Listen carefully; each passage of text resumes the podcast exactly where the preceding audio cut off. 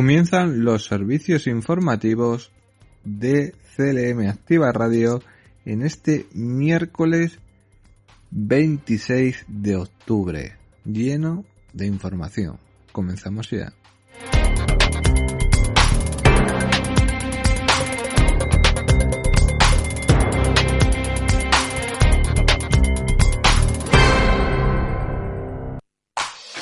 Servicios informativos. CLM Activa Radio.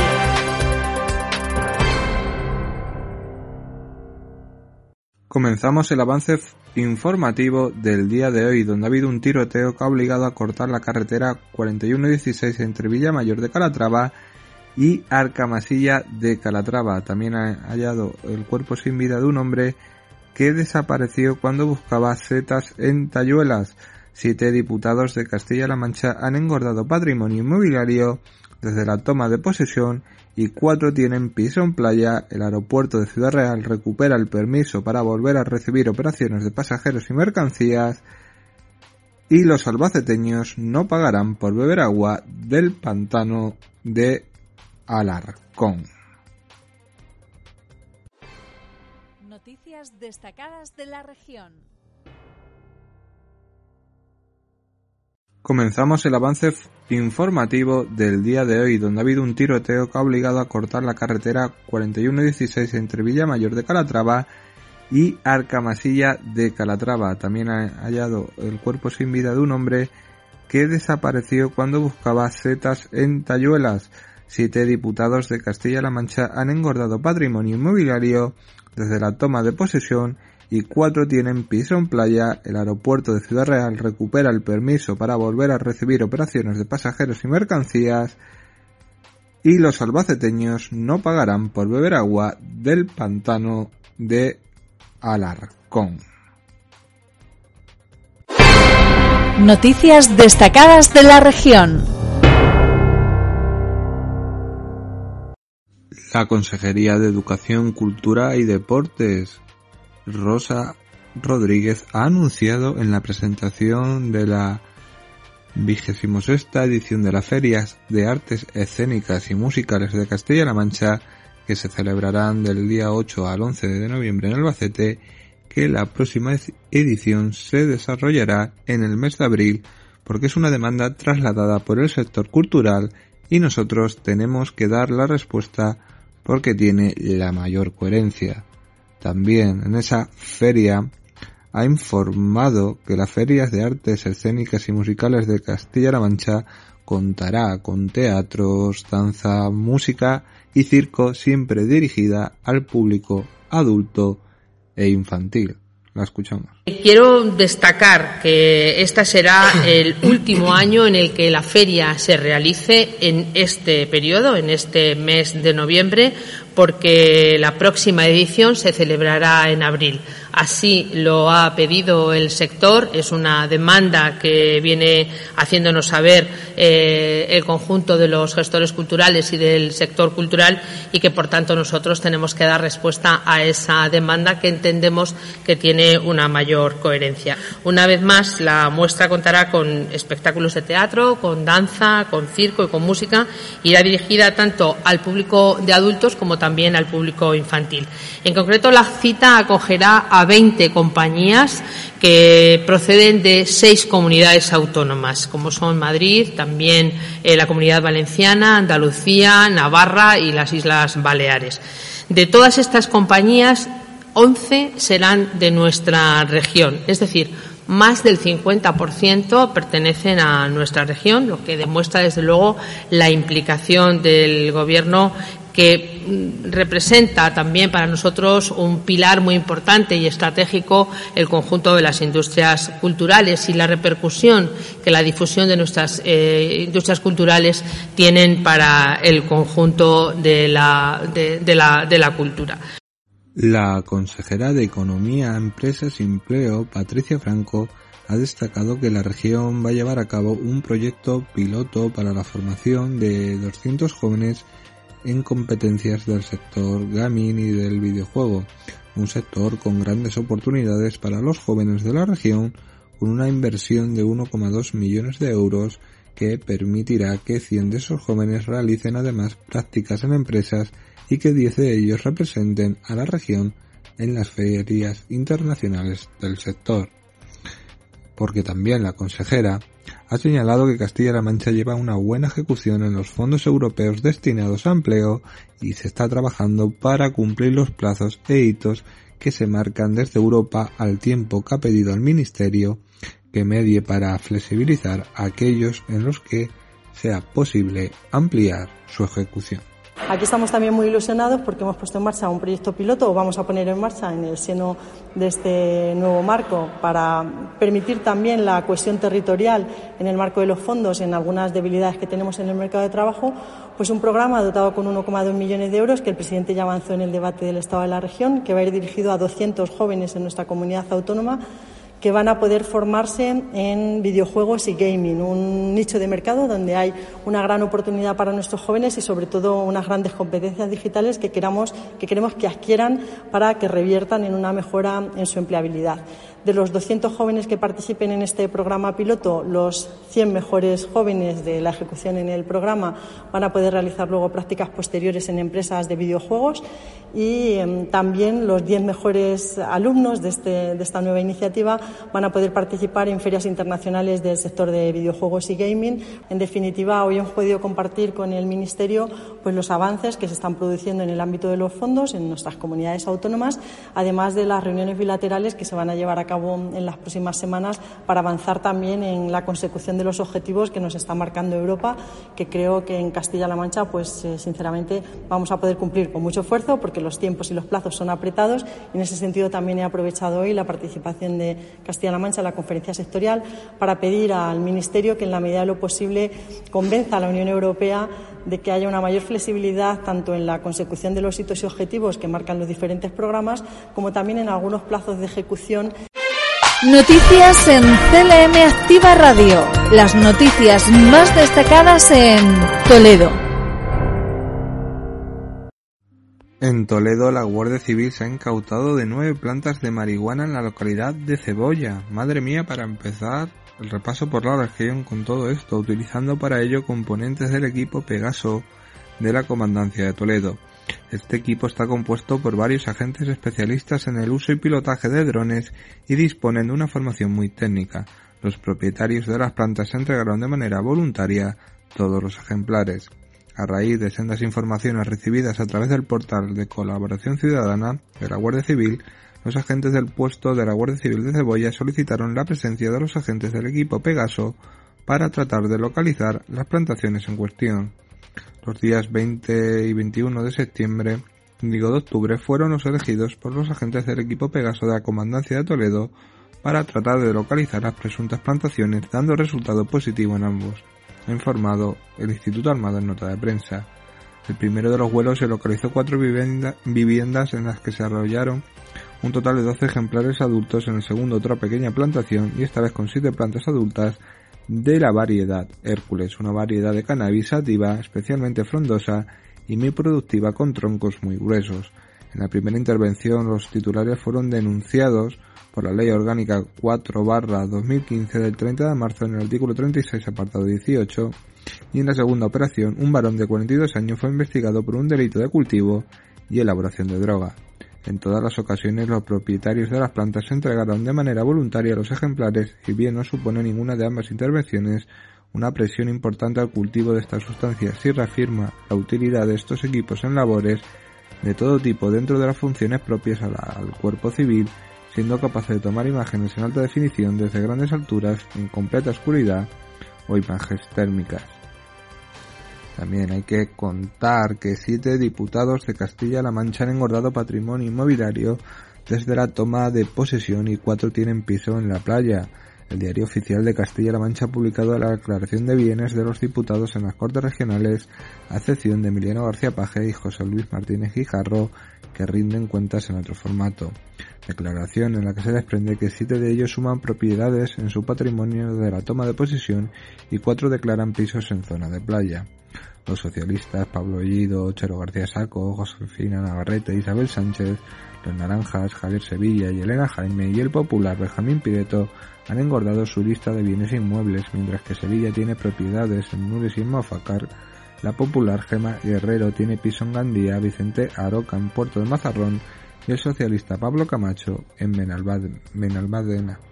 El presidente de las Cortes, Pablo Bellido, posee desde el año pasado la mitad de una casa de 197 metros cuadrados en Azuqueca, a lo que hay que sumar la mitad de un duplex en la misma localidad de 75 metros cuadrados.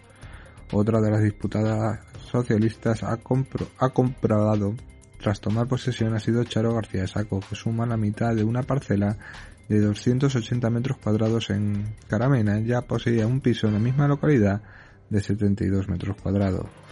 Josefina Navarrete declara como novedad una ampliación de vivienda de 73 metros cuadrados que se suma a su vivienda habitual en Barras, que ya costaba de 149 metros cuadrados siendo propietaria al 100%. Isabel Sánchez, desde el que tomó posesión, ha comprado en 2021 la mitad de un garaje de 3 metros cuadrados que asuma un anterior patrimonio inmobiliario de dos propiedades al 50% en una casa de Albacete de 96 metros cuadrados y otra en Pozo Hondo de 125 metros cuadrados. Benjamín Prieto, diputado del PP por Cuenca, ha adquirido, tras tomar posesión en concreto en 2021, una parcela turística de más de 3 hectáreas al 50%, además de esa figura como propietario de un total de 21 bienes, del total 17 son rústicos, 4 de ellos al 100% y el resto al 50%, y todos ellos suman un torno a unas 30 hectáreas. Al margen tiene cuatro propiedades urbanas, todas ellas al 100%, en concreto una de 250 metros cuadrados en Fuentespino, donde es alcalde, y una vivienda en Cuenca de 79 metros cuadrados, más trastero y garaje. Elena Jaime, de Ciudadanos, declara un solar en la Solana adquirido tras la toma de posesión en el año 2021 de un total de 250 metros cuadrados y una participación de un decimoseavo.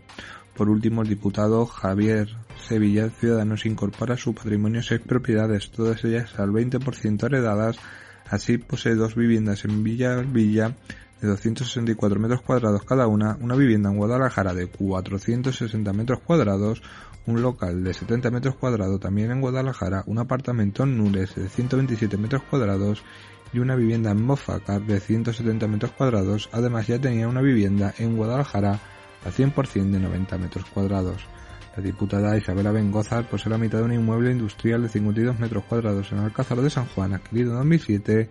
Daniel López declara un piso en Talavera de la Reina de 22 metros cuadrados al 100%, además de un garaje en la misma localidad junto a un trastero, todo ello al 100%.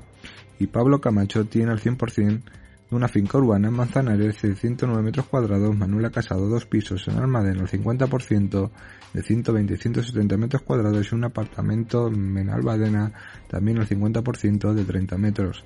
Y Antonio Contreras, la mitad de dos viviendas de 160 y 152 metros cuadrados en Madridejos y la totalidad de un inmueble urbano en Toledo. Ángel Tomás Godoy tiene tres propiedades al 50% vivienda con garaje trastero en Cuenca con un total de 170 metros cuadrados, una finca turística de 31.000 metros cuadrados, casas de Fernando Alonso y otra finca rústica en Casas de Aro de 43.000 metros cuadrados, además del 100% de una vivienda de 100 metros cuadrados en Cuenca y un garaje. Y para finalizar, el diputado Julián Martínez posee cuatro propiedades al 50% en concreto, declara poseer una vivienda de 110 metros cuadrados en Ellín, un garaje de 14 metros cuadrados en Albacete, una parcela rústica de 9 hectáreas en Ellín y otra parcela de 18 hectáreas también en la localidad ellinera. Noticias en CLM Activa Radio. Las noticias más destacadas en Ciudad Real. En Ciudad Real hay un asunto policial en curso ya que ha habido un tiroteo que obligó a cortar la CR 441-16 entre Villa Mayor de Calatrava y Acamasilla de Calatrava. El tiroteo en el kilómetro 1 de la carretera 41-16 ha obligado a cortar esta vía entre las localidades de Villa Mayor de Calatrava y Arcamasilla de Calatrava. El alcalde de Villamayor, Juan Antonio Callejas, ha explicado en declaraciones que la carretera se ha cortado debido a que los implicados en el tiroteo, de los que se desconoce número o procedencia, están disparando a todos los coches.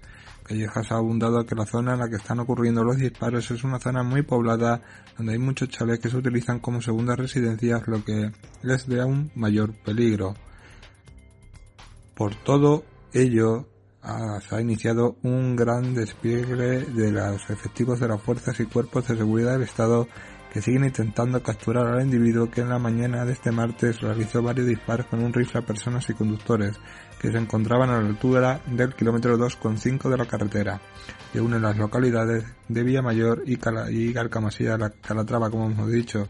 Hay unidades de la UME, de la Guardia Civil, Policía Nacional de, de Puerto Llano, y las mismas fuentes precisan que este individuo podría estar entrincherado tras haber alcanzado a varias personas. El alcalde de Villamayor ha explicado que, que todo el mundo esté en su casa, que todo el mundo no salga y esperen que la situación se pueda controlar porque, porque es de máximo riesgo cuando hay un loco así en las calles. Y para terminar, Ciudad Real, el Aeropuerto Internacional de Ciudad Real ha recuperado este martes el permiso para volver a recibir operaciones de transporte comercial de pasajeros, mercancías, correo y aerotaxis, tras la limitación temporal impuesta por la Agencia Estatal de Seguridad Aérea. El 6 de agosto de 2021 el aeropuerto ha estado acogiendo sin limitación operaciones de posicionamiento de aeronaves para mantenimiento, desmantelamiento y reciclaje así como vuelos de aviación ejecutiva de carácter privado, lo que correspondería a uso restringido del aeródromo. Al recuperar el servicio de seguridad privada prestado por la empresa Sigma Seguridad, renovar el sistema de cámaras perimetrales de infraestructura y revisar el programa de seguridad aeroportuario, las fuerzas y cuerpos de seguridad del Estado, junto con la Agencia Estatal de Seguridad Aérea, han dado el visto bueno al PSA, programa donde se establecen los procedimientos y medios disponibles que permiten llevar a cabo la operación comercial de un modo seguro al aeropuerto. Este periodo ha servido para adecuar el servicio de seguridad a sus necesidades operativas actuales y renovar sus sistemas, según ha informado la prensa Ciclia Ciudad Real Internacional por hacia los, los demás. A partir de ahora, en cuanto a aviación ejecutiva, el aeropuerto podrá coger no solo vuelos de carácter privado, sino también de operadores aéreos de aviación ejecutiva que ofrecen servicios bajo remuneración económica, operaciones comerciales. Estos últimos únicamente pueden operar bajo régimen comercial en aeródromos de uso público como lo es ahora el Aeropuerto Internacional de Ciudad Real.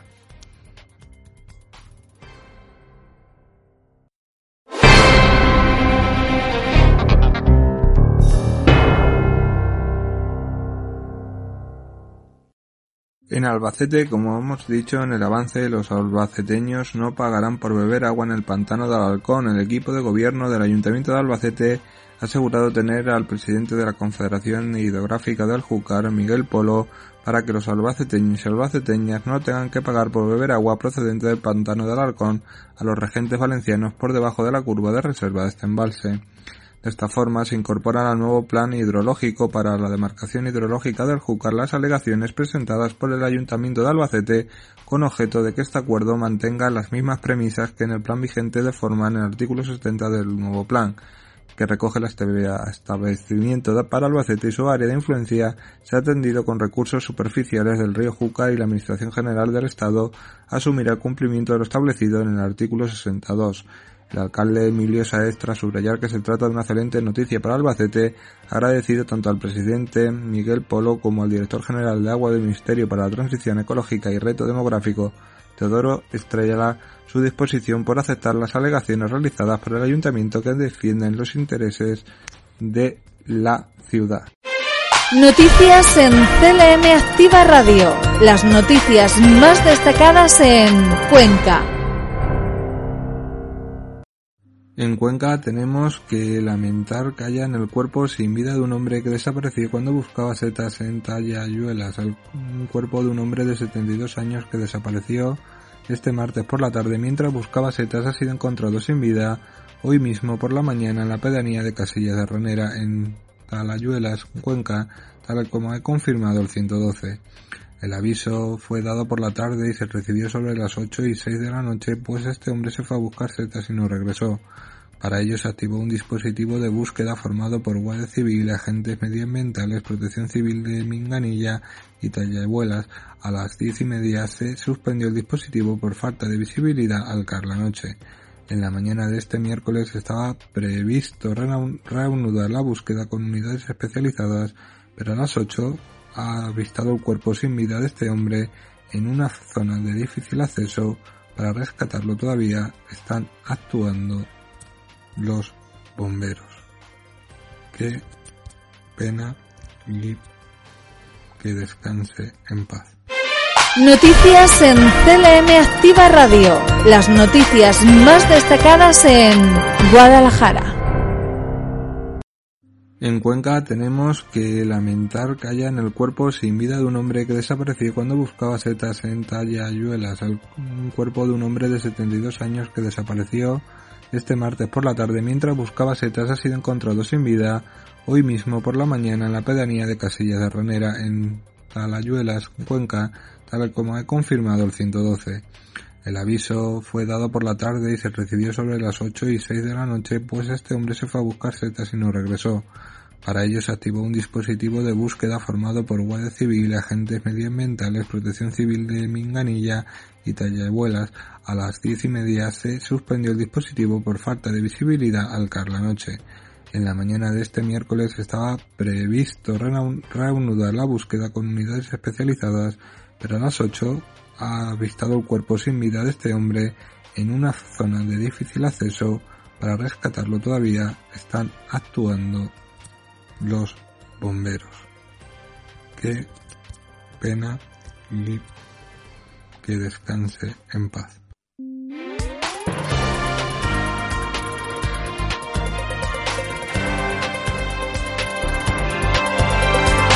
Finalizamos con el tiempo porque va a haber intervalos nubosos de tipo medio y alto con tendencia a abrir claros al final en el cuadrante suroeste y en el extremo noroeste, además del tipo bajo durante la madrugada sin excluir que se acompañen de alguna lluvia débil a en la sierra de San Vicente.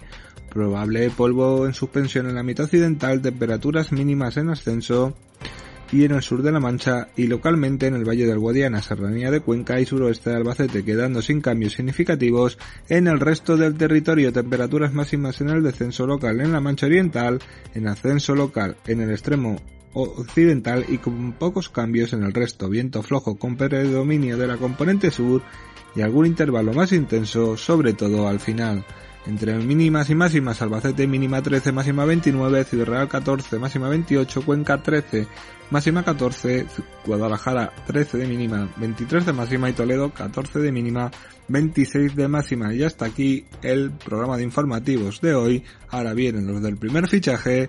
Que tengan una excelente tarde.